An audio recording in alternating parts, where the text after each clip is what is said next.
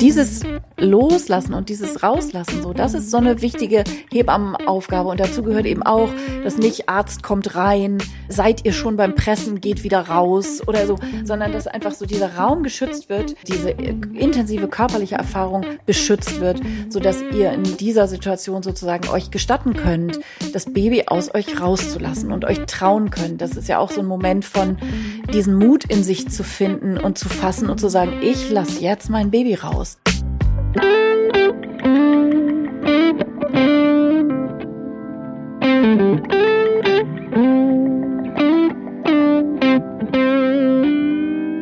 Hallo im Hebammsalon, der Podcast für deine Schwangerschaft und Babyzeit. Evidence-based und entertaining, Hebammen-Nähkästchen und Tacheles. Leichte Muse und Deep Talk. Und wir sind Sissy Rasche und Karin Dannhauer.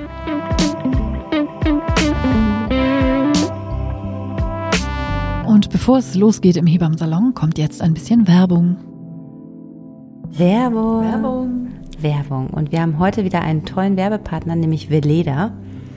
Genau, und Veleda hat ja ähm, super viele Produkte, die wir Hebammen auch grundsätzlich im Prinzip durch die Bank alle lieben und schätzen. Und Veleda hat. Und vor allen Dingen kennen und so lange schon uns begleiten. Genau, also so, Veleda ist sozusagen total gesetzt und eine Bank und einfach in jeder Hebammentasche zu finden.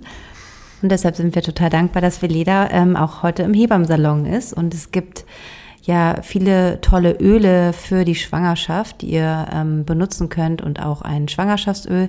Und ähm, diese Öle sind natürlich nicht nur für euch gut, sondern einfach auch gut. Willst du das sagen jetzt, oder? Hm, ja, für den, für den Kontakt zum Baby, ne? Also in dieser ganzen ähm, Welt, wo man viel so über den Kopf macht und den ganzen Tag irgendwelche Podcasts hört äh, und Bücher liest, ähm, ist es einfach auch schön, diesen ganz haptischen Weg in der Kontaktaufnahme zum Baby zu suchen und unabhängig davon, ob man jetzt trotzdem Streifen kriegt oder nicht, ähm, einfach den Bauch zu streicheln, das Baby zu streicheln, in Kontakt zu sein. Und dafür ist eine Bauchmassage mit einem Öl auch in der Schwangerschaft schön.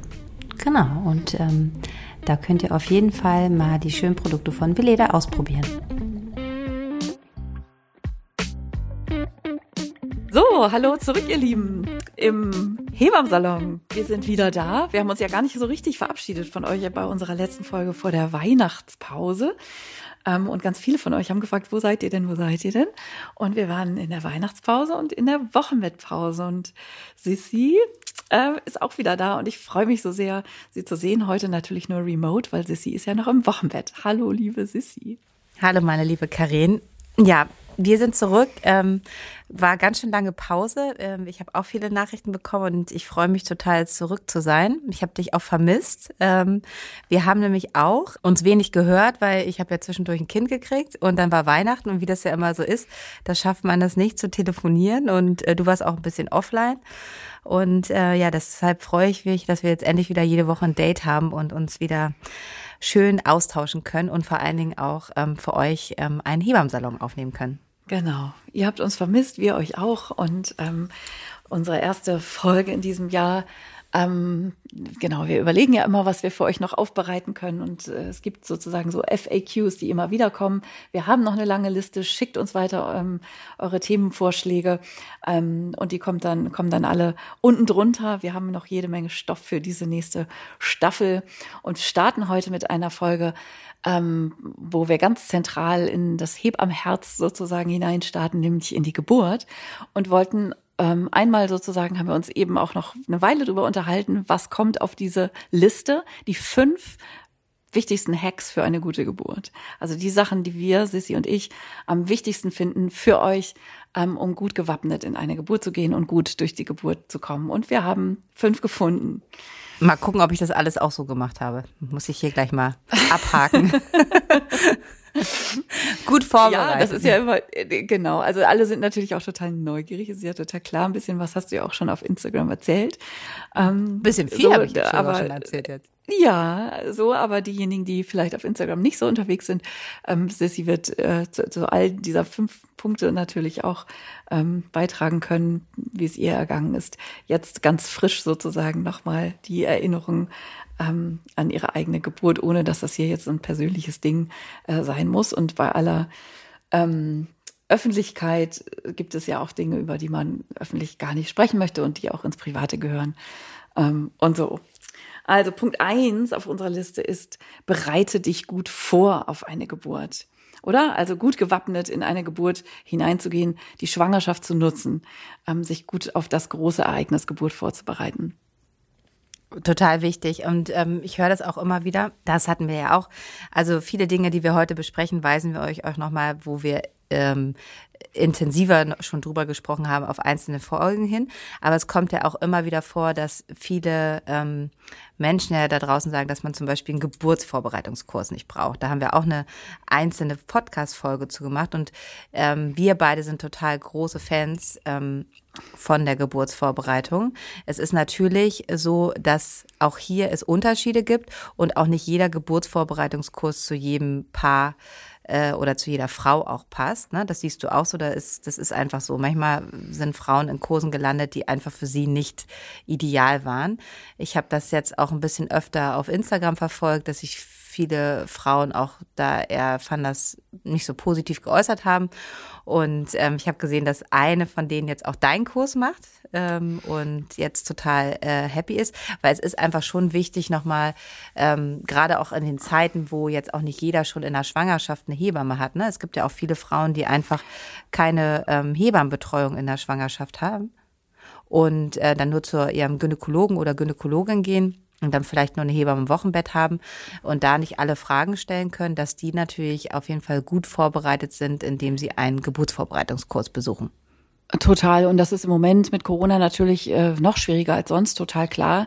Und einfach, weil du gerade ne, meinen Kurs erwähnt hast, also das ist ja der Grund, warum ich einen Online-Kurs ähm, sozusagen aufgenommen habe und den man eben zu Hause gemütlich auf dem Sofa irgendwie angucken kann.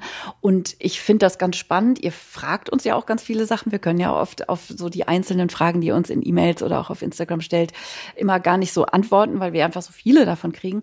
Und ganz viele Fragen oder auch ganz viele Themenvorschläge sind so, dass ich manchmal so das Gefühl habe, ähm, also unser Podcast, schön und gut, so, das ist auch bestimmt für viele von euch ein wichtiger Teil mittlerweile geworden für eine Geburtsvorbereitung. Aber bei ganz vielen Sachen ähm, denke ich dann immer so, wow, genau dafür ist eine Geburtsvorbereitung wichtig. Und da wird euch das genau nochmal erklärt. Ihr könnt es ausprobieren. Ihr könnt es vor allen Dingen auch mit eurer, ähm, eurem Partner, eurer Partnerin ähm, besprechen. Also so ein Geburtsvorbereitungskurs ist für mich natürlich auch als Hebamme die Geburtsvorbereitung gibt und die auch engagiert und gute Geburtsvorbereitung macht, ähm, einfach ein ganz, ganz essentieller Baustein. Ihr werdet so viele Aha-Effekte nochmal erleben und es ist eben, ja, also müssen wir uns nicht wiederholen, kein alberner Hechelkurs, lala und so, sondern das ist wirklich ein wichtiger Baustein, um auch eine realistische Vorstellung von Geburt zu kriegen, ohne äh, verschreckt zu werden. Also dieses, dieses Empowerment, also wenn wir so diesen Punkt, bereite dich gut vor, als Punkt eins auf unserer Liste nehmen, heißt das ja eben genau das. Also guck, dass du Dinge, die dir gut tun, die du in dich hineinsaugen und einsammeln kannst, damit du wirklich dein emotionales und dein körperliches und all diese ähm, Ebenen, dass du das für dich gut unterstützt und ein gutes, ja, ein gutes, äh, vorbereitetes, gewappnetes Gefühl hast, um dort hineinzugehen. Das ist total wichtig einfach. So. Und wenn der Geburtstermin dann irgendwie näher rückt, es gibt ja dann auch irgendwie ganz konkrete Dinge, die man dann auch so tun kann. Ne? Also diese geburtsvorbereitenden Rituale, die haben wir auch schon mal äh, näher beschrieben. Da äh, gehört die geburtsvorbereitende Akupunktur zu, da gehört Dammmassage zu. Das ist alles enorm wichtig. Und ähm, das haben wir in der Einleitungsfolge, glaube ich, ne, Sissi, haben wir das irgendwie näher, näher beschrieben. Das war ja so eine zweiteilige Folge, Geburtseinleitung. Und in der darauffolgenden Folge haben wir auch noch mal ähm, über viele ja, so, ich nenne es mal alternative Ideen, ne, was Hebammen so alles im Topf haben, also von Himmelblättertee bis zu Datteln essen und so. Das sind alles dann so Dinge, äh, die ihr dann auch nochmal nachhören könnt. Und ich glaube, was wir nochmal, um nochmal ein bisschen zurückzukommen, jetzt, ähm, was für die Vorbereitung gut ist, äh, dass es einfach heutzutage ist schon total wichtig, sich früh in der Schwangerschaft sozusagen auch Gedanken über die Geburt zu machen, weil wir ja einfach ähm, diese personelle Situation haben, die schwierig ist. Ne? Also das heißt, man muss sich schon viel, viel früher ähm, ähm, über Geburt Gedanken machen, als das vielleicht noch vor ein paar Jahren war, ähm, weil man dann immer noch mehr Möglichkeiten hatte, weil ähm, wir einfach, wenn ihr, es gibt ja unterschiedliche äh, Möglichkeiten, ein Kind zu bekommen, also wo man das bekommen will, zu Hause, im Geburtshaus oder im Krankenhaus. Und da müsst ihr euch natürlich schon in der Frühschwangerschaft drüber Gedanken machen, auch wenn man vielleicht noch überhaupt gar nicht das Gefühl hat, ich weiß, wo ich hin will, was ja sehr, sehr schade ist. Ähm, aber dass man da halt schon darüber nachdenken sollte, hm, könnte das vielleicht doch eine Option sein und sollte dann äh, vielleicht ihr die Option der Hausgeburt doch irgendwo in euch schlummern oder dass ihr da schon mal drüber nachgedacht habt, dass ihr euch natürlich dann auch schon in der Zeit, wo man ähm, noch mit Übelkeit und extremer Müdigkeit beschäftigt ist, auch schon mit einer Hausgeburtshebamme vielleicht in Kontakt setzt, auch wenn man vielleicht nach dem Vorgespräch merkt, das ist doch nicht meine Wahl, aber dass man die, die Option auf jeden Fall hatte, dass man sich damit auseinandergesetzt hat. Oder was sagst du dazu? Weil das ist ja wirklich eine ganz äh, ja, absolut. Das sind ja ist ganz ja auch, andere ja. Zeiten, ne? Also ich meine, früher war es gar kein Problem, in der 24. Woche dann irgendwie noch eine Frau unterzubringen, die dann doch äh, sich auf dem Weg der Schwangerschaft durch die Hebammenbetreuung vielleicht auch einfach äh, mehr Sicherheit gewonnen hat und in ihrem Körper, na, jetzt ist die Schwangerschaft angekommen, dass man, das war dann kein Problem, dann noch jemand zu finden, der dich außerklinisch betreut. Und heutzutage musst du ja diese Option ja ziehen, eigentlich schon, indem du über diesen Streifen pinkelst und weißt, dass du schwanger bist, ne? Was ja auch einfach keine einfache Situation genau. ist für euch genau. da draußen. Genau. Und, und da gehört alles drumherum dazu. Ne? Also kauft euch ein gutes Buch zum Beispiel auch. Also ich will jetzt hier nicht immer Werbung machen für meinen ganzen Stuff und so, aber auch das, da ne, ganz viele Fragen, wenn, ah, könnt ihr das mit dem Vaginal Seeding nochmal erklären und so. Es gibt einfach auch viele äh, spezielle Sachen, ähm, die dann auch nochmal gut sind nachzulesen. Und das, was wir hier in einem Podcast eben nicht gut machen können, ist nochmal eine Studie zu verlinken und nochmal so bestimmte Dinge irgendwie aufzuschreiben auf eine Weise, ähm, die dann einfach nochmal klar und eingängig ist und die man irgendwie nochmal nachblättern kann. Das finde ich zum Beispiel auch immer ganz gut. Also, ne, gute Hoffnung zum Beispiel könnte eines dieser Bücher sein. Ähm, so, oder auch auf Instagram abonniert da so diese ganzen Birth Positive Dinger. Also ich finde das ja schon noch abgefahren, wie toll so die Bilder sein können, die man von Geburten hat und wie wenig die mit, äh, mit den Dingen zu tun haben, die man vielleicht, bevor man überhaupt an Geburt gedacht hat, sozusagen schon innere Bilder hat, wie eine Geburt wohl ist wo dann irgendwelche Frauen auf irgendwelchen Betten liegen und so. Und auf Instagram zum Beispiel kann man tatsächlich auch mal gucken, so wie so eine Wassergeburt, ah krass, und wie da so ein Baby aus einer Frau rausschlüpft im Hocken, im Stehen, am Strand, sonst wo.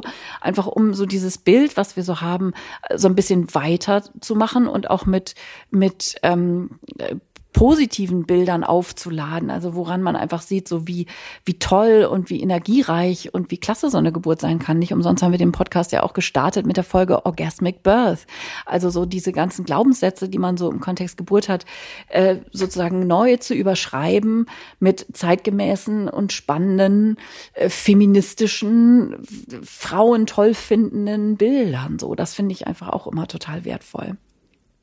Ja, also und da kann man auch wieder unsere ähm, Übermutter der Hebammen, äh, Ina May Gaskin, einfach nochmal zitieren. Ne? Birth Matters ist einfach Unbedingt. ganz, ganz wichtig. Und ähm, es gibt, ähm, ich glaube, du hast auf dem Kanal, den du im Kopf hast, ist dieses, ich glaube, sie heißt Evas Birth, ist ähm, eine Geburtsfotografin, die einfach, und das ist das Schöne, und das ist das Schöne für euch, sie hält fotografisch einfach alle Facetten der Geburt fest. Ne? Also ähm, dass, dass wir jetzt hier nicht über die äh, kuschelige Hausgeburt reden, sondern sie ähm, hält ähm, äh, Kaiserschnitte fest, sie ähm, äh, Geburten äh, in Krankenhäusern, also ne, also es ist ja, du kannst ja überall eine eine positive Geburtserfahrung machen. Es ist ja das Wichtige ist, dass du Leute um dich herum haben, die ähm, die denen du vertraust und ähm, die dir die Möglichkeit geben, dass du äh, aus deiner Kraft ein Kind kriegen kannst. Und ich meine, natürlich gibt es äh, Situationen, wo ein Kaiserschnitt gemacht werden kann, aber auch dieser kann einfach positiv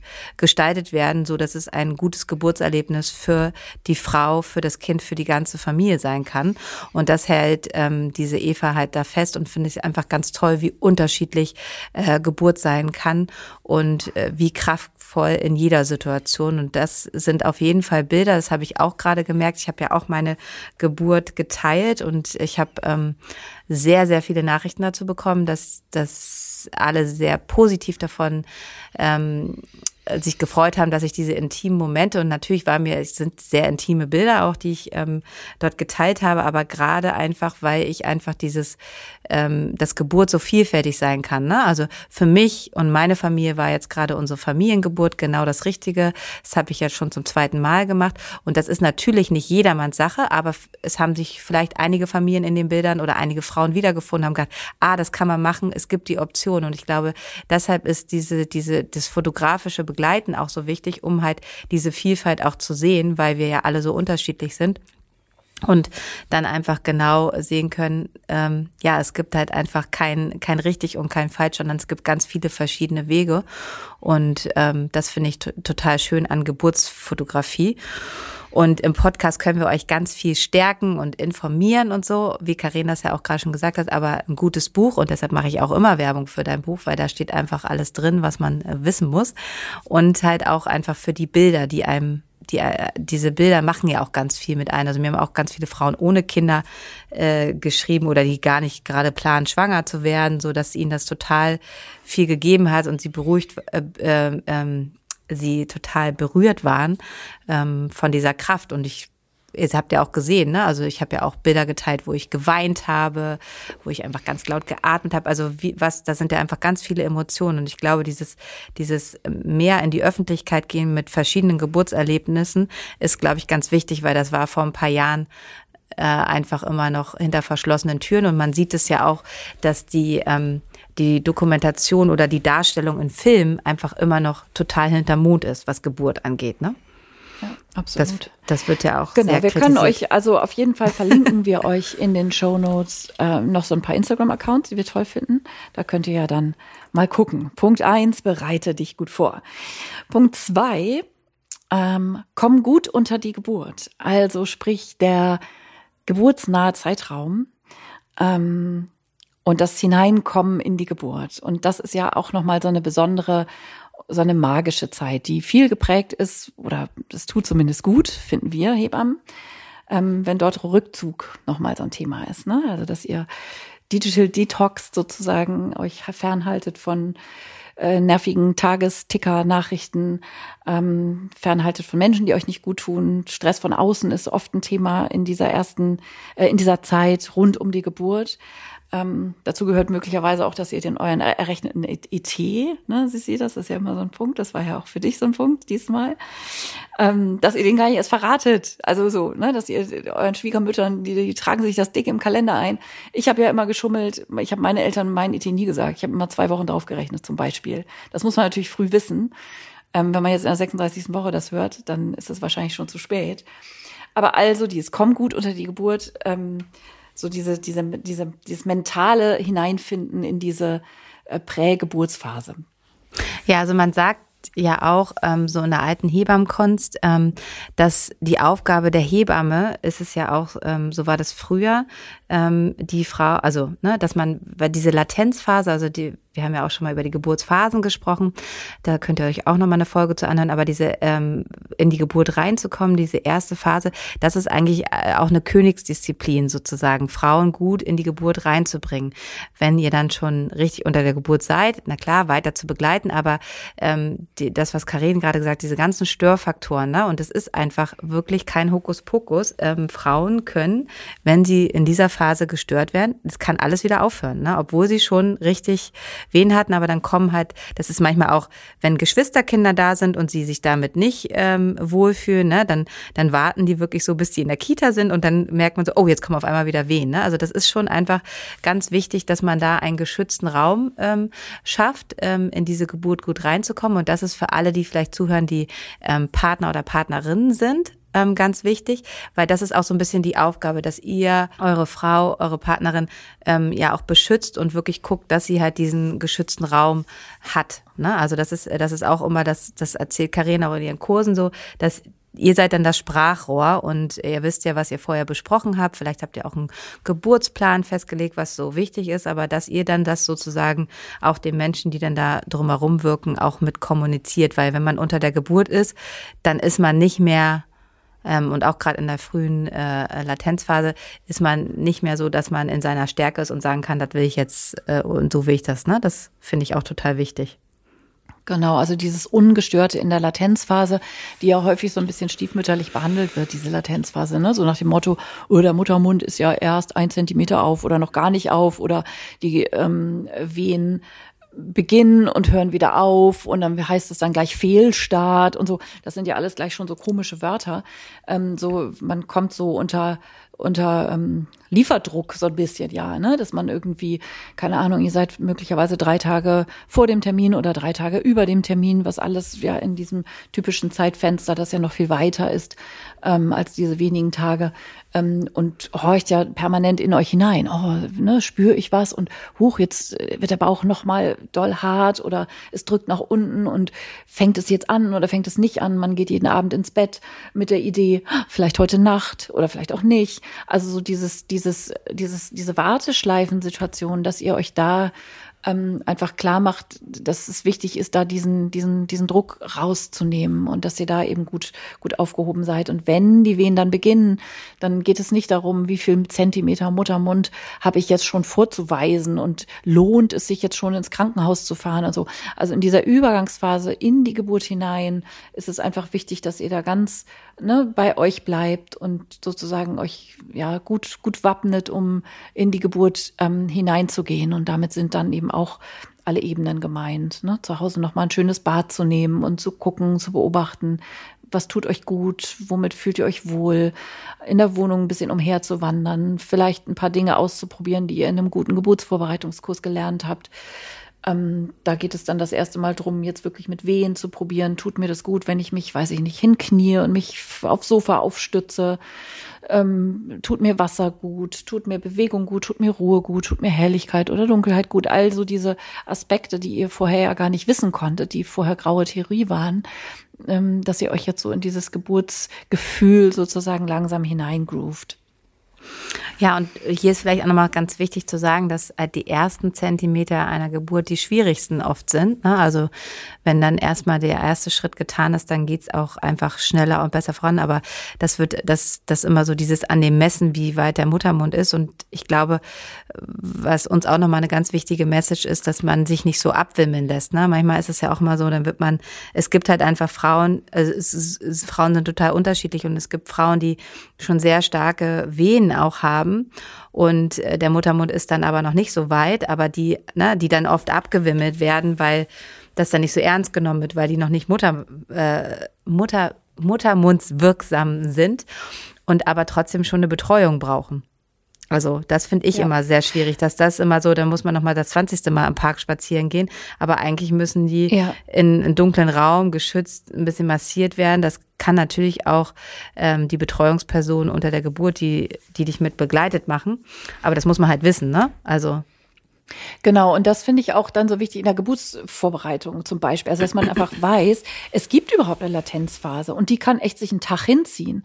Ich kenne das aus der Klinik auch noch gut, wenn dann irgendwie morgens um, um sechs oder so dann so ein Paar kommt, ne, die dann irgendwie sagen, ah, die ganze Nacht haben wir schon so ein bisschen rumgeweht, zwischendurch noch ein bisschen geschlummert, aber irgendwie ist das nichts Halbes und nichts Ganzes. Und manchmal hilft denen in der Klinik auch, sozusagen eine Untersuchung, dass man einfach sagt, mh, das sieht alles geburtsbereit aus, das geht auch los und das einfach auch wertschätzend formuliert, mhm. so nicht nach dem Motto, naja, sind nur ein Zentimeter, das wird hier noch nix oder so, sondern einfach sagt, Mensch, und ihr seid auf dem Weg, aber es wird sicher auch noch ein bisschen dauern, ihr könnt noch in aller Ruhe nach Hause fahren, macht es euch da gemütlich, frühstückt, schlaft vielleicht noch mal ein oder so.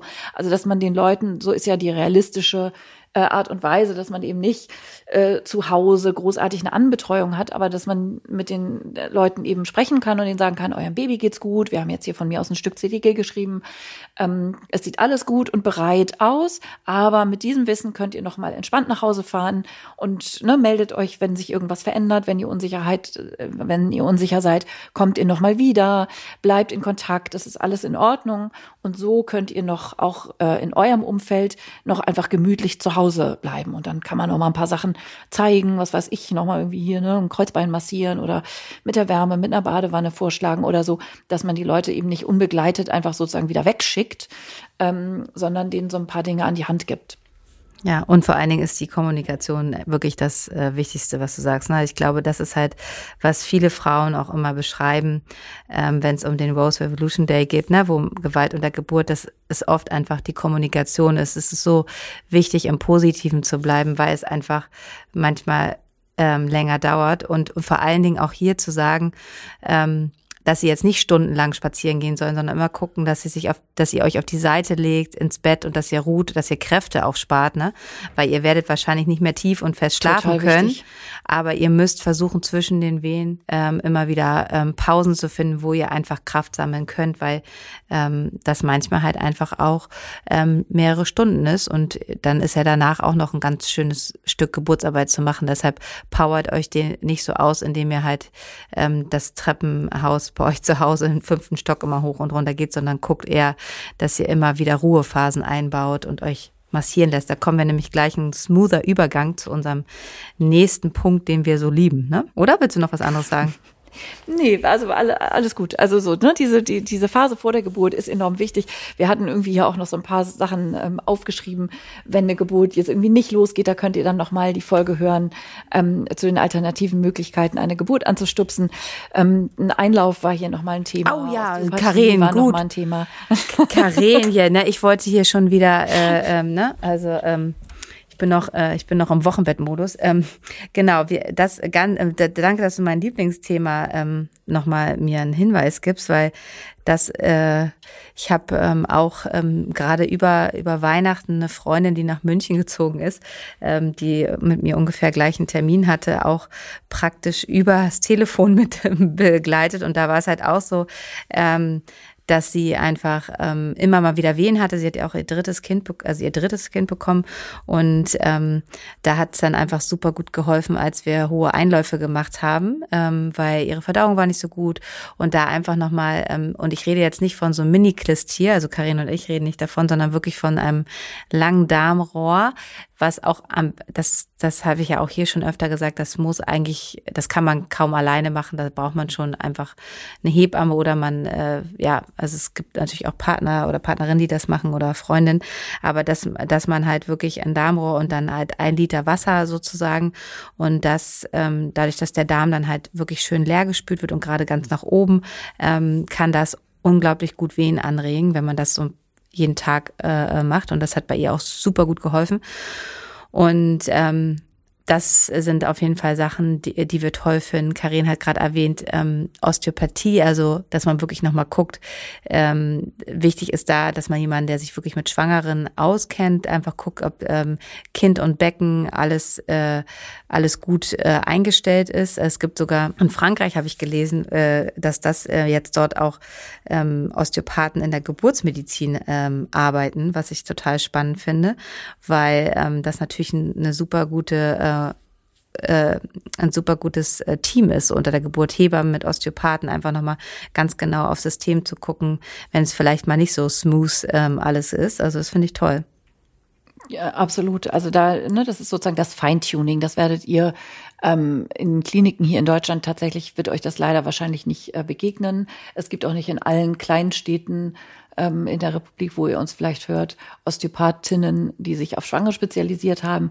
Aber dennoch ist die Osteopathie eine ganz wichtige Methode, um sozusagen Spannungen im Körper an Stellen, wo man vielleicht gar nicht weiß, dass sie da sind, weil man sie möglicherweise auch nicht selbst unbedingt spürt, diese Blockaden aufzulösen. Und das mag hier und da immer so ein bisschen esoterisch wirken, aber ich habe schon, und du natürlich auch, Sissi, wir haben schon so viele ähm, Situationen erlebt, wo wirklich wie so ein Knoten gelöst wurde. Ne? Also wo es ähm, im Vorwege zum Beispiel darum gehen kann, dass das Baby sich nicht gut ins Becken einstellt und eine Geburt deshalb nicht gut losgeht oder dass es einfach seinen Weg da nicht so richtig äh, findet, weil entweder im Becken Spannungen sind, in der Leiste Spannungen sind bei der Mutter, aber auch eben beim Baby so. Ne? Also und diese Kombination, dass das Baby sozusagen gelöst ist und dass die Mama gelöst ist und dass beide sozusagen sich aufeinander eingrooven können und und rein, also jetzt mal rein geburtsmechanisch, ähm, da gut zusammen sich stimmen sozusagen und ähm, einen guten Start, eine gute Startposition in die Geburt hineinfinden können. Auf jeden Fall immer ein guter, guter Ansatz nochmal. Also Ich äh, kann auch persönlich da gerade ganz aktuell drüber reden, weil ich hatte vor meiner Geburt in den letzten zwei Wochen wirklich, ähm, ich hatte ja eigentlich körperlich überhaupt gar keine Probleme und hatte ich auch noch nie bei allen vier Schwangerschaften, aber ich bin äh, zwei Wochen vorher ein bisschen blöd gefallen weil ich zu viel geräumt habe. Ich war ja ein bisschen wahnsinnig ähm, und ähm, habe mich da ähm, einfach, habe mir total was verdreht. Und dann kam halt zu, dass ich natürlich auch ähm, mit drei Kindern, äh, mit, ähm, ich habe ja auch lange noch ähm, Geburten betreut bis Oktober. Ähm, der Schuster hat ja immer die schlechtesten Schuhe, wie ihr wisst. Der kann gut predigen, also ich kann gut predigen, aber umsetzen ist natürlich immer was anderes. Und ich hatte wirklich ganz starke Verspannungen im Beckenboden, die sich aber eher auf mein linkes Bein ausgeübt haben. Und das äh, haben wir die letzten zwei Wochen vor der Geburt. Und ich war so dankbar, weil ich konnte mich wirklich kaum bewegen und das hatte ich noch nie. Und es war der Beckenboden. Also, ne, also dass man, da wäre ich nie im Leben drauf gekommen, weil es eigentlich aus dem Bein ging. Und ähm, das haben wir wirklich, habe ich mit meiner Osteopathin total gut behandeln können. Und das hat mir auch unter der Geburt, weil ich da totale da hatte ich ähm, wirklich auch Respekt vor, wenn ich das, dass ich da nicht in meine Kraft komme. Und ähm, das war auf jeden Fall nochmal ein ganz wichtiger Punkt für eine gute Geburtsfreude für mich. Also wo ich da wirklich nochmal ähm, drei Sitzungen hatte, die mir sehr, sehr geholfen haben. Also kein Hokuspokus. Und es gibt auch viele Physiotherapeuten, die auch jetzt vielleicht keine osteopathische Ausbildung haben, aber die das natürlich auch durch ihre langjährige Arbeit, auch vielleicht, wenn sie mhm. Beckenbodentrainerin sind, dass die das auch einfach total gut ähm, ähm, sehen. Und deshalb ist das eigentlich eine ganz tolle Zusammenarbeit und ähm, ähm, ich hoffe, dass das in der Zukunft auch noch mehr wird, ne? Ja, absolut. Du hattest aber noch ein, zwei Punkte gerade, die ich jetzt, ich war ja, bin ja gerade auf die Einläufe und auf die Osteopathie. Nee, so. alles nee? gut. Also kommen gut unter die Geburt, glaube ich, haben wir jetzt erschöpfend behandelt und wir können äh, zu Punkt drei kommen. Ähm, wenn wir uns sozusagen chronologisch ein bisschen vorhangeln in die Geburt hinein, kommt an Punkt äh, drei das Thema Wasser und Wärme. Also die physikalischen Elemente, die helfen können, um in die Geburt hinein und darüber hinaus ähm, in den Phasen unter der Geburt Unterstützung zu erfahren. Und Wärme hat einfach, wie ja jeder weiß, ähm, eine unglaublich potente, entspannende Wirkung.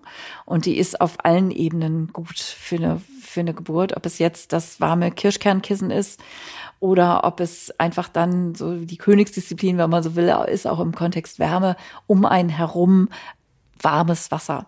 Ähm, und das warme Wasser an sich hat natürlich noch eine Reihe an anderen physikalischen ähm, ähm, Effekten, wie etwa der Auftrieb, ne, dass man im Wasser leichter ist, dass sich auch im Wasser ähm, der Beckengürtel, selbst wenn man jetzt nicht steht oder hockt oder so im Wasser, sondern quasi liegt, man ja sozusagen durch die Leichtigkeit auch die Beckengelenke beweglicher sind. Alles das sind verschiedene Faktoren, die Wasser und Wärme zu einem geeigneten Begleiter werden lassen unter der Geburt in allen möglichen erdenklichen Formen und Farben und auch Geburtsphasen. Hast es nicht umsonst, ne? Sissi, du hast ja als allererstes, schon bevor die Geburten losgingen, der Pool in deiner, in deinem Schlafzimmer war immer das Allerwichtigste. Ja, aber ich weiß nicht, ob du es auf den Bildern gesehen hast. Ich habe, ähm, bei mir hat ja diesmal meine Geburt, ähm, ich hatte beim, bei den äh, anderen drei Geburten immer einen ersten Blasensprung, dann zwar relativ schnell Wehen und es ging immer zack, zack, zack. Und ähm, diesmal hat meine Geburt mit Wehen angefangen. Also ich bin morgens aufgewacht, so gleich irgendwie 8.30 Uhr und hatte eigentlich einen Termin, ähm, weil ich da schon irgendwie acht Tage drüber war bei ähm, meinem Chefarzt in der Klinik, wo ich arbeite. Ich wollte gern zu ihm gehen, er wollte nochmal Ultraschall machen.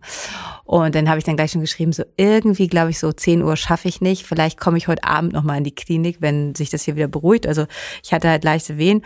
Das erste, was ich mir gemacht habe, ist gleich ähm, eine Wärmflasche. Und ich glaube, auf all meinen Bildern ähm, ähm, so wie du das mal hattest, als du so lange an der Heizung gesessen hast. Ich hatte richtig so, ich habe so, ja. ich habe das so heiß gemacht, weil ich hatte das vorne. Natürlich ähm, fängt es ja immer vorne so an. Ich habe das so genossen, diese Wärme, und ich habe auf den Bildern dieses ganz marmorierte Hautbild, weil ich es natürlich ein bisschen zu heiß gemacht habe.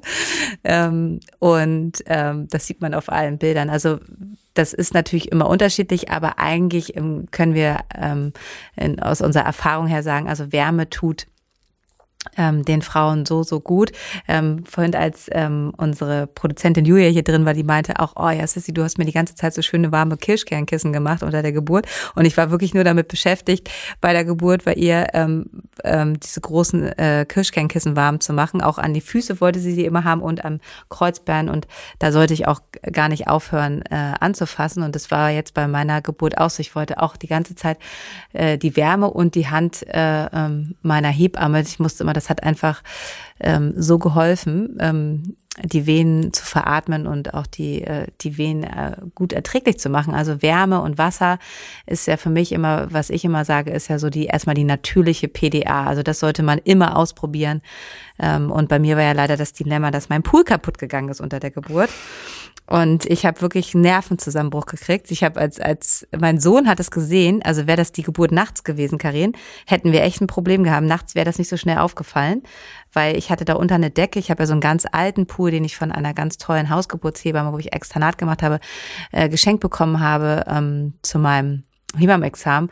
Und der hat einfach auch so für mich einen total ideellen Wert, weil da sind so viele Kinder schon drin geboren und der ist nicht so wie diese ganz modernen, die er kennt, die man so aufbläst, sondern ich hatte da unter halt so eine große Downdecke und dann ist es wie so ein Gestell und der hatte aber die Planen leck und das hat mein Sohn äh, gesehen und dann, ähm, das hätten wir auf jeden Fall nicht so schnell flicken können, also wir mussten ganz schnell abpumpen, weil sonst hätten wir noch unter uns einen Wasserschaden gehabt, das wäre auch ähm, nicht so lustig gewesen. Ähm, und dann habe ich meine Hebamme angucken und gesagt, Leute, ich brauche jetzt einen neuen Pool. Ist mir egal, wie ihr es macht, aber ich brauche einen Pool. Und die haben dann natürlich zu mir gesagt, Sissi, steht in keinem Verhältnis und du kriegst jetzt auch so dein Kind und so. Und ich so, ich so, ihr untersucht, also ich habe dann wollte auch nicht, dass ich, ähm, ich habe mich nicht selber untersucht und ich wollte nicht, dass die mich untersuchen, weil ich das wirklich, also da kommen wir nochmal wieder, wie wichtig auch die Rahmenbedingungen sind, was wir zu Anfang gesagt haben. Ich habe gesagt, ich kriege mein Kind im Pool und ich kann so lange warten, bis der hier ist. Ne? Und das war, also ich meine, die wäre bestimmt schon eine Stunde eher gekommen, aber es war wirklich so für mich, ich wollte, ich hatte halt dieses Bild im Kopf und ähm, es ging natürlich hoch her und ich war dann genau eine halbe Stunde nur in diesem Pool, aber es war auf jeden Fall total wichtig. Deshalb ist es immer ähm, ein Element und also Wärme und Wasser, was ihr auf jeden Fall ausprobieren solltet. Und ihr müsst wissen, ich bade zum Beispiel nicht gerne. Also ich bin jetzt kein Typ, der ähm, sich dreimal die Woche so ein warmes Bad zur Entspannung einlädt. Ich bin da viel zu hibbelig immer. Aber unter der Geburt ähm, nie ohne Wasser. Ja, also das ist auch absolut meine Erfahrung ähm, was du eben gerade sagtest, das sind nicht unbedingt die ähm, Wasserrattinnen oder sowas, die dann letztlich im Wasser landen. ja. ähm, so, so, ne, so nach dem Motto, ah, ich bin schon immer mit den Delfinen geschwommen und Wasser ist voll mein Element und so. Ähm, sondern das ist manchmal auch so, okay, dann gehe ich da mal rein. Karin, ich muss so gerade so lachen über, über dieses, ich bin schon immer mit den Delfinen. Naja, es gibt ja so Frauen, die so sagen, ne, das ist so voll mein Element und ich und Wasser und so. Und es gibt eben Frauen, da ist das überhaupt nicht so. Und beides ist kein, kein äh, Hinweis darauf, ob ihr unter der Geburt im Wasser gut aufgehoben seid und euch da wohlfühlt und gut dort euer Kind bekommen ähm, könnt oder eben auch gar nicht. Also umgekehrt ist diese Frau, die mit den Delfinen geschwommen ist, vielleicht eine von denen, die irgendwie nach zwei Wehen rauskommt aus dem Wasser, weil sie vielleicht sagt so, oh ne, es geht gar nicht für mich. Und deshalb nur, ne, falls ihr, weil es ist ja unter der Geburt, wenn ihr da so wirklich drin seid, dann ist es ja tatsächlich so, ähm, dass ihr nicht mehr die kreativsten Ideen unbedingt hat, habt und so einen Plan, was jetzt sinnvoll ist zu tun. Und da braucht ihr natürlich auch wieder gute Hebammen Hebammenbetreuung, also dieses proaktive Vorschlagen einer Hebamme, weil sie bestimmte Dinge weiß und bestimmte Dinge sieht und es ihr Job ja auch ist, euch gut durch die Geburt zu leiten, ähm, zum richtigen Zeitpunkt die Idee zu haben und zu sagen, willst du mal Wasser ausprobieren? Und da gibt es natürlich Frauen, die sagen, oh nee, und so allein da jetzt reinzuklettern und das ist alles so anstrengend und ich schaffe das nicht und ich will das auch irgendwie gar nicht, ich will hier einfach nur bleiben und das Baby soll rauskommen und so. Also in eher so einem Modus ist man ja dann durchaus manchmal. Und wenn man dann, also es wird ja keiner in die Badewanne reingeschleift, aber wenn man dann irgendwie merkt, so, ah, das ist doch irgendwie ganz gut und so, dann bleiben Frauen, die auch vielleicht vorher da skeptisch waren, da oft stundenlang drin und schwuppdiwupp kommt dann irgendwie das Baby im Wasser. Also auch da ähm, erlebt man Überraschungen. Es ist auf jeden Fall ein Versuch wert. Es ist auf jeden Fall unglaublich wirkungsvoll auf verschiedenen Ebenen. Probiert es aus und den meisten tut es sehr gut. Punkt drei, Wasser und Wärme. Aber ich noch eine Sache zu Wasser und Wärme und ähm, es heißt ja auch nicht, dass äh, man unbedingt das Kind im Wasser bekommen, äh, sondern es ist auch manchmal einfach zu unterschiedlichen Phasen der Geburt. Ne? Einfach zu Beginn Absolut, ist Wasser toll, dann geht man mal wieder raus und ist an Land und ähm, da kommen wir gleich zum nächsten Punkt. Aber ähm, dass, dass dieses Element zu haben unter der Geburt, um erstmal vielleicht auch ähm, äh, zu gucken, ob das die Wärme und das Wasser gut für dich ist und dass man dann halt ähm, sozusagen äh, noch nicht auf Schmerzmittel auch zurückgreifen muss, ist es einfach ganz toll, diese Option zu haben. Also deshalb ist immer mein Tipp auch noch, wenn ihr in den Kreiser kommt und ihr dürft schon in einen Kreiser rein, dann fragt doch immer gleich, also dann, ich würde immer sagen, ich plane eine Wassergeburt, dass man halt einfach die Möglichkeit halt hat, ähm, weil leider ist ähm, da auch unsere Welt noch nicht so weit, dass man in jedem Kreiser sozusagen auch eine Wanne hat. Ähm, ähm, dass man immer, wenn man die Möglichkeit hat, diesen, diesen Raum zu bekommen, dass man den nimmt, weil selbst wenn ihr da nicht ähm, euer Kind kriegt, dass ihr einfach die Möglichkeit habt, unter der Geburt ähm, dieses Element auszuprobieren und zu gucken, ähm, dass ihr da halt einfach gut Wehen veratmen könnt und dann vielleicht doch euer Kind an Land bekommt. Punkt 4 auf unserer Liste ist Mobilität, also Bewegung unter der Geburt. Und das hat einfach ganz verschiedene Aspekte und ist ja auch mittlerweile ähm, in, in, in so einen Konsens eingeflossen. Also die Zeiten, wo Frauen irgendwie in den Kreislauf kamen und haben sich dann ins Bett gelegt und blieben da, bis das Baby rauskommt, die sind ja vorbei. Jede Hebamme weiß das. In den Lehrbüchern steht es drin. In jedem Geburtsvorbereitungskurs wird da äh, Wert drauf gelegt, diesen Aspekt von allen Seiten zu beleuchten und Dinge auszuprobieren, sich zu bewegen unter der Geburt und verschiedene Körperhaltungen, Wehenverarbeitungspositionen, wie auch immer man das alles nennen möchte, auszuprobieren und eben die Geburt ähm, die physikalischen Gesetze, die ja einfach auch bedeuten Schwerkraft, die auch bedeuten Hebelgesetz, die einfach bedeuten, ne, das Baby dreht sich ja durchs Becken hindurch. Also diese ganze komplexe Mechanik, die bei der Geburt notwendig ist, dass das Baby da leicht aus euch herausflutschen kann, ähm, die erfordert eben auch physikalische Unterstützung. Und da ist Mobilität ein ganz wichtiger Aspekt.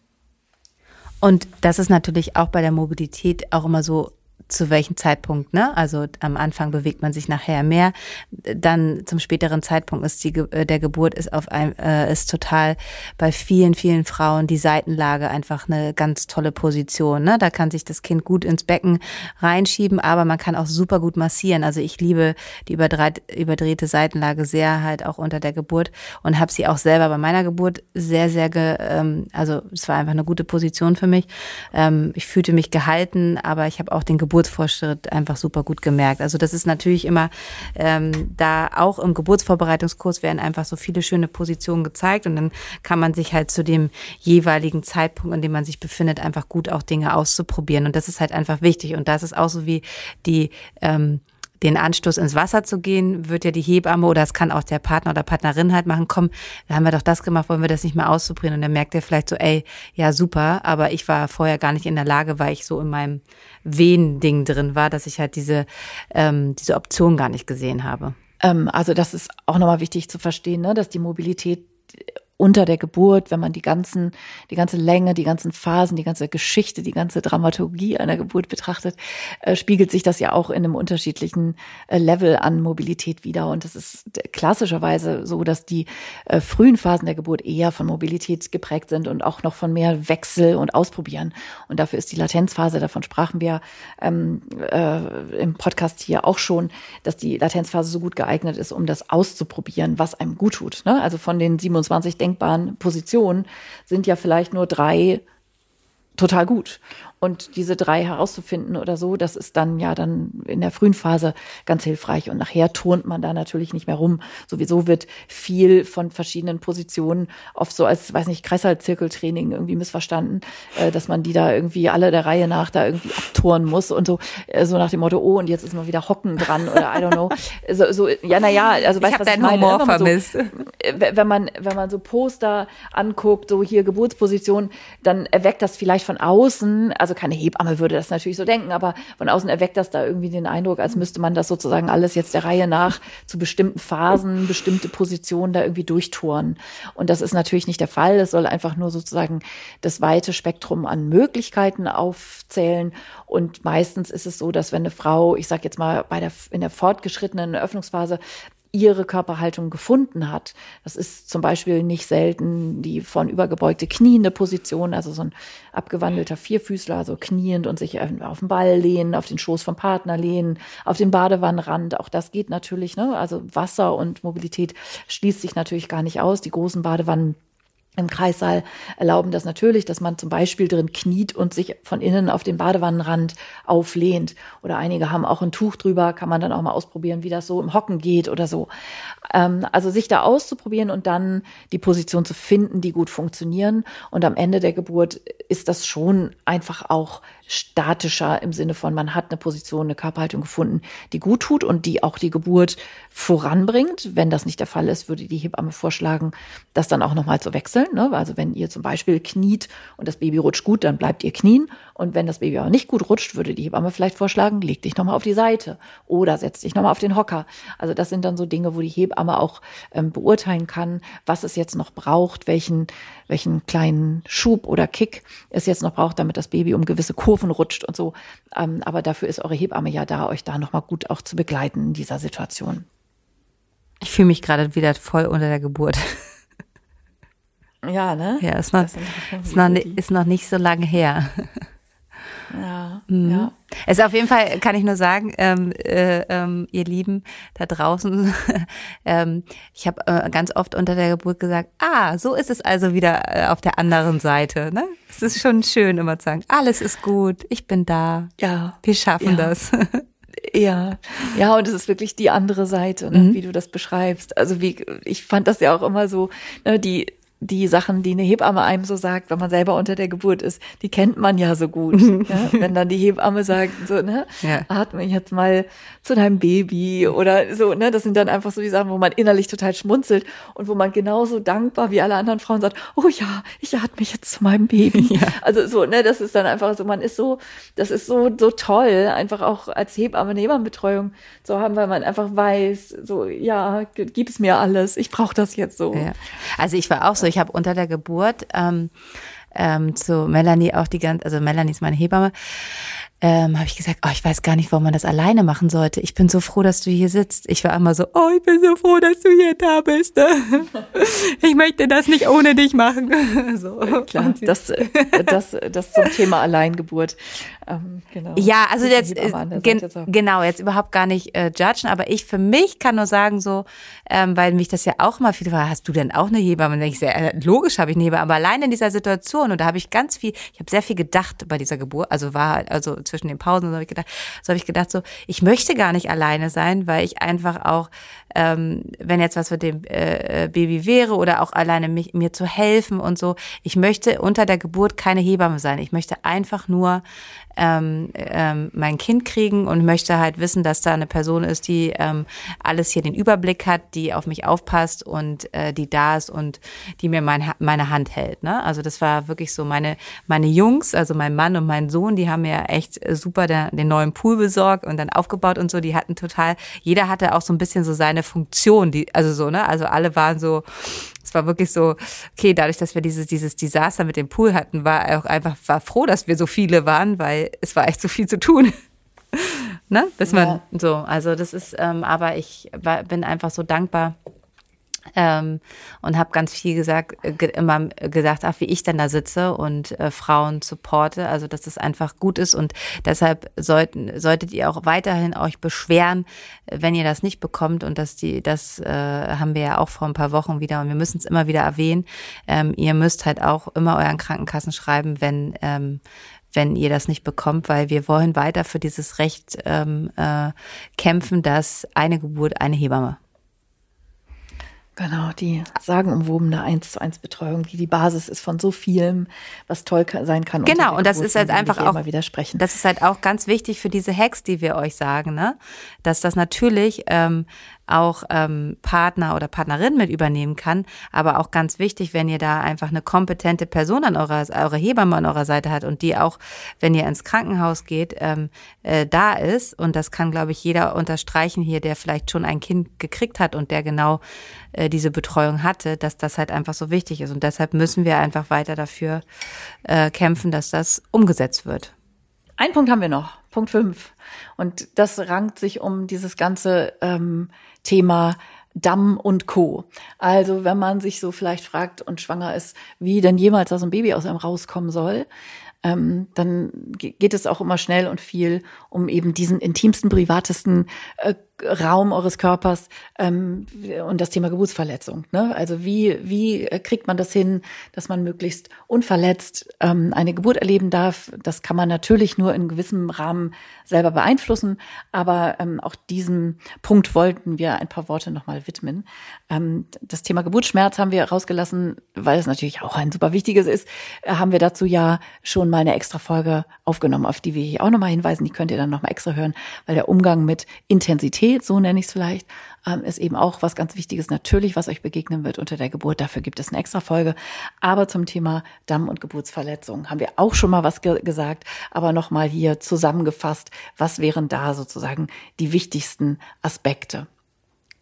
Ja, die auf was sind deine? Meine, äh, meine ist natürlich Wasser. Genau, also auch Wasser, ne, die Wärme, die entspannende, äh, weichmachende ähm, Eigenschaft von Wasser ist natürlich auch, was das Thema Geburtsverletzung angeht, auch evident, weiß man. Ne? Also im Wasser gibt es einfach definitiv viel weniger Geburtsverletzungen. Man macht so gut wie nie einen Dammschnitt. Das könnte man theoretisch irgendwie auch machen. Aber man hat einfach eine ganz geringe Dammverletzungsquote im Wasser durch das Wasser an sich. Also auch da schon mal schon mal, schon mal gut und wichtig. Ich bin ja auch echt ein Fan, also mindestens bei den Erstgebärenden von Dammmassage. Ich finde Dammmassage ja eine gute Vorbereitung ähm, für die erstgebärenden Frauen ähm, unter der Geburt. Es heißt jetzt auch hier nicht, dass jede das machen muss. Äh, so, ich finde es nur, also auch da gibt es, was die Evidenz angeht, ganz unterschiedliche ähm, Aussagen ist es eher ein Trend, dass es tatsächlich auch was bringt. So, es gibt auch Studien, die sagen, bringt nicht ganz so viel, bringt bei Zweitgebärenden nicht so viel. Meine ganz persönliche Erfahrung, nicht nur mit mir und meinem Körper, sondern auch mit den vielen Frauen, die ich betreut habe, ist schon ganz klar, dass ich äh, also schon in der Schwangerschaft spüre, wenn eine Frau da Massage gemacht hat, dass sich einfach das Gewebe ähm, weicher und nachgiebiger anfühlt und eben gut vorbereitet ist für die Geburt. Und wie ihr das macht, äh, oder ob ihr das macht, das ist natürlich mal wieder komplett euch überlassen. Es gibt da verschiedene, verschiedene Möglichkeiten, wie immer. Ähm, so dass ihr euch aber mit diesem Thema noch mal ein bisschen näher beschäftigen könnt und eure Hebammen noch mal befragt. Also ich bin da ganz deiner Meinung. Ich finde das bei Erstgebärenden auch super und ähm, vor allen Dingen finde ich es auch gut, weil man sich auch da schon so mit seinem Körper mit auseinandersetzt. Ne? Das ist ja einfach auch ein Gefühl dafür zu kriegen, wie sich das verändert ähm, und ähm, da einfach auch ähm, sich traut äh, anzufassen. Und es ist, wie gesagt, ist ja auch keine Kuschelmassage, sondern auch eine Massage, die sozusagen was bewirken soll. Das ist auch manchmal am Anfang erstmal ein bisschen unangenehm, aber es bereitet natürlich auch ganz toll auf die Geburt vor vor und ähm, auf jeden Fall Schaden tut es nicht, ne? also dieses äh, Öl dort anzuwenden. Und ähm, wir hatten ja eben vom Wasser gesprochen, also mein, meine Erfahrung aus Wasser, aber man kann natürlich auch Wasser an Land benutzen und das ist natürlich auch sehr schön, warme Dammkompressen zu machen, die auch das Gewebe darauf vorbereiten, wenn halt diese extreme Spannung ähm, kommt und äh, deshalb ist halt Dammmassage und Wärme eine Aufla äh, warme Auflagen zum Ende der Geburt einfach eine sehr, sehr gute Sache. Und ein ganz weiterer wichtiger Punkt ist natürlich auch mal, früher hieß es ja immer so, ich weiß nicht, das kennst du ja auch aus deiner Ausbildung und du bist ja schon ein bisschen länger noch Hebamme als ich. Ähm, da hieß es ja immer so, dass die Hebamme die wichtige Person da ist. Das, äh, also nur eine. Yay, mit dem sagenumwobenen Dammschutz. Ja. die Hebamme kann sich auf die Schulter klopfen, wenn mhm. äh, so ist natürlich alles Quatsch. Ja, also. Also ist nicht alles Quatsch, aber es ist äh, schon ein überschätztes Thema in dieser klassischen Form zumindest. Auf jeden Fall, aber ich habe es in der Ausbildung immer so gehabt. Und wie ist die, also so, dass da immer so drauf geguckt ist, ne? Also es wurde dann immer so ganz dick und Geburten, Damm und Scheide intakt, so, ne? Oh, Alter. du hast dein, du hast einen DR2. Ja. So, ne? Also ja, ja, mhm. so als würde, ja. Und es ja, ist auch genau. heute. Es war immer so ein bisschen so ein Sport mhm. unter den Hebammen. Mhm. Ja. Und es ist auch heute noch so, wenn eine Geburtsverletzung, also wenn man zum Beispiel ein DR3 hat, ne, also das ist dann, ähm, dann wird dann auch. Dann gibt's Mega. Dann gibt's Mega, genau so. Also das ist schon, und das ist natürlich totaler Quatsch. Also es ist nicht unwichtig, ähm, da eine Hebamme zu haben und euch auch zu helfen, weil ähm, wichtig ist halt gerade, dass das Kind nicht in einem Powerpress da rausgedrückt wird. Also die, das Tempo ist schon äh, äh, sehr wichtig und ähm, eine haltende Hand, sage ich mal so, die da einfach auch ein bisschen hilft und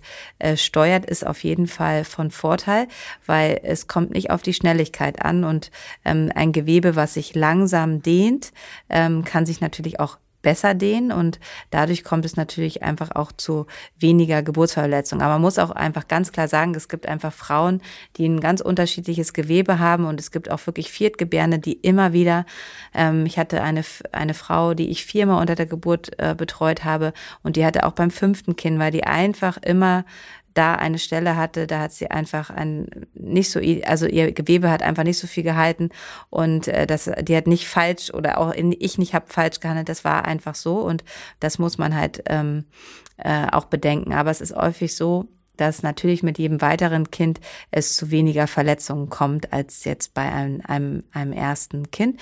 Aber da auch so, ne, dieses Atmen, ne, das ist auch das, was im Hechelkurs erklärt wird, weil immer alles das Hecheln, dieses Kind rauszuatmen, das ist ähnlich, könnt ihr euch vorstellen, wie als wenn man jetzt auf Toilette ist, äh, geht und äh, sehr harten Stuhlgang hat. Da ist es ja auch wichtig, nicht mit hochrotem Kopf zu pressen, sondern auch ähm, ein kleines Höckerchen zu haben, haben wir auch schon oft hier gesprochen, und es einfach langsam rauszuatmen, damit sich halt das Gewebe gut dehnen kann und es nicht zur Verletzung kommt. Jetzt Jetzt Karen noch dazu, ihr brennt noch was auf den Lippen. Ich freue mich schon auf einen witzigen Spruch von dir.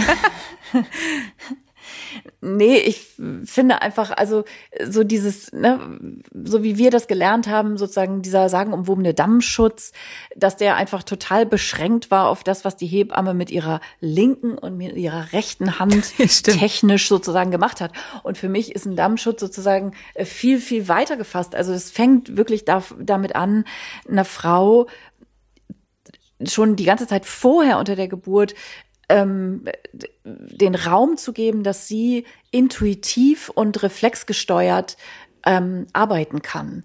So, also was du eben mit Powerpressen beschrieben hast, früher hat man ja dann wirklich, ne, so dieses, und jetzt tief Luft holen, und jetzt pressen, pressen, pressen, schieben, schieben, schieben und so. Ja, kein Wunder, wenn das voll auf den Damm ballert und wenn das jetzt nicht eine Atmosphäre auch ist, also wie da mit den Frauen, wie auf dem Fußballplatz, von weich werden und loslassen und das Baby rauslassen. Also das sind für mich auch, also auf allen Ebenen, ob es jetzt also ne, die Energy im Raum oder sprachlich oder sonst irgendwas. Also es geht für mich darum, einer Frau sozusagen dahin zu kommen, das ist ja auch in dem Moment, wo man das erste Mal spürt, oh Gott, oh Gott, da, da ist das Köpfchen so. Also dieser Moment, wo man echt spürt, alter krass, da ist das Babyköpfchen und das will da jetzt aus mir raus, das geht doch niemals. Das ist ja was, was einen schon ganz schön overwhelmed vom rein körperlichen von der rein körperlichen Sensation, also von diesem Gefühl, was man da merkt und einfach darin begleitet zu sein, so, ne, das ist jetzt doll, was du spürst und hab keine Angst und trau dich und du bist weich und du kannst es rauslassen.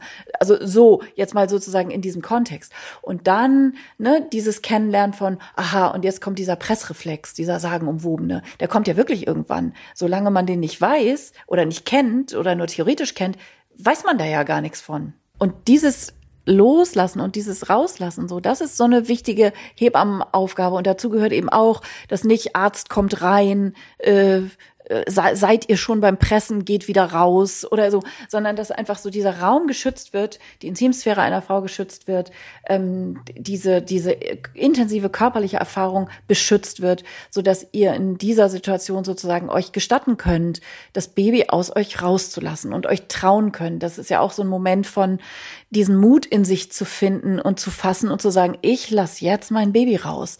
Das ist ja schon auch ziemlich krass so, also ne, in allem. Und das kann gut gelingen, wenn das ganze Setting und das drumherum stimmt. Und das ist für mich viel wichtiger als so ein technischer Dammschutz. Und dann merkt man eben auch, wie kompetent Frauen ja sind, also die, wie kompetent ja auch Reflexe sind. Also dieser Fetus Ejection Reflex, ich liebe ja dieses Wort schon so sehr, äh, also dieses Baby-Auswerfreflex, also dass euer Beckenboden das wirklich kann, wenn ihr es ihm erlaubt. Ne? So dieses wirkliche Einverständnis dazu, dass man wirklich als Frau fassen kann, jetzt darf mein Baby rauskommen. Und dieses Rausatmen, wie du das eben beschrieben hast, ne? das ist ja dann auch, man mm, presst da jetzt nicht irgendwie wunderbar. Einige Frauen, auch das ist auch natürlich sehr, sehr unterschiedlich, aber einige Frauen äh, atmen sozusagen einfach total ekstatisch ihr Baby daraus. Und damit sozusagen zu experimentieren, zu fühlen, überhaupt zu spüren, was mache ich da? Und nicht, ich mache das, was die Hebamme mir an Kommando rüberwirft oder so, sondern ich spüre in meinem Körper, wie ich mein Baby rauslassen kann. Also diese Begleitung in dieser hoch aufgeladenen energetischen Situation, das ist für mich sozusagen die hohe Kunst äh, des Dammschutz. Oh, ich liebe. Oh, jetzt habe ich mich hier in Rage geredet, aber du weißt, nee, was ich, ich meine, ich, weil du ich finde, dass, Hebamme bist. Ich finde, dass du es so schön erklärt hast und ähm, es ist ja einfach dieser Punkt, ne, diese diese diese Überwindung, weil man ja einfach auch das Gefühl hat, das Baby kommt aus dem Po und das ist natürlich auch ein ganz intimer Moment. Ähm, dass man halt da natürlich auch erstmal denkt, also gerade wenn man das erste Kind bekommt, so, oh Gott, Hilfe, ne? Also diese, dieses Loslassen und dann halt einfach auch vielleicht mit Personen in einem Raum zu sein, die einen nicht so gut kennen, das ist natürlich genauso, wie du es jetzt beschreibst. Ne? Das ist einfach ein, äh, ein ganz wichtiger Punkt. Und wenn man darüber hinausgeht und dann dieses Vertrauen hat und sein Baby rausschiebt, das hilft ja auch schon oft, dass man einfach auch als Hebamme ja nicht so oft sagt, spür doch mal selber, fass dich doch mal an, damit man halt einfach weiß, mhm. okay, jetzt, da, ne, dass, dass man als Frau auch versteht, okay, es ist jetzt wirklich soweit, jetzt kommt mein Baby, ne? Oh Gott. Ja. Und dafür finde ich dann auch, um diesen Bogen wieder zu schließen, die Dammmassage auch hilfreich. Also, dass ihr wirklich in eurem Schlafzimmer, Badezimmer, wo auch immer ihr das macht, selber damit so ein bisschen experimentieren könnt. Wie fühlt sich Berührung und Druck und Dehnung? Also bei der Dammmassage geht es ja viel mehr um Dehnung als um eine, um, um eine Massage. Wie fühlt sich das an?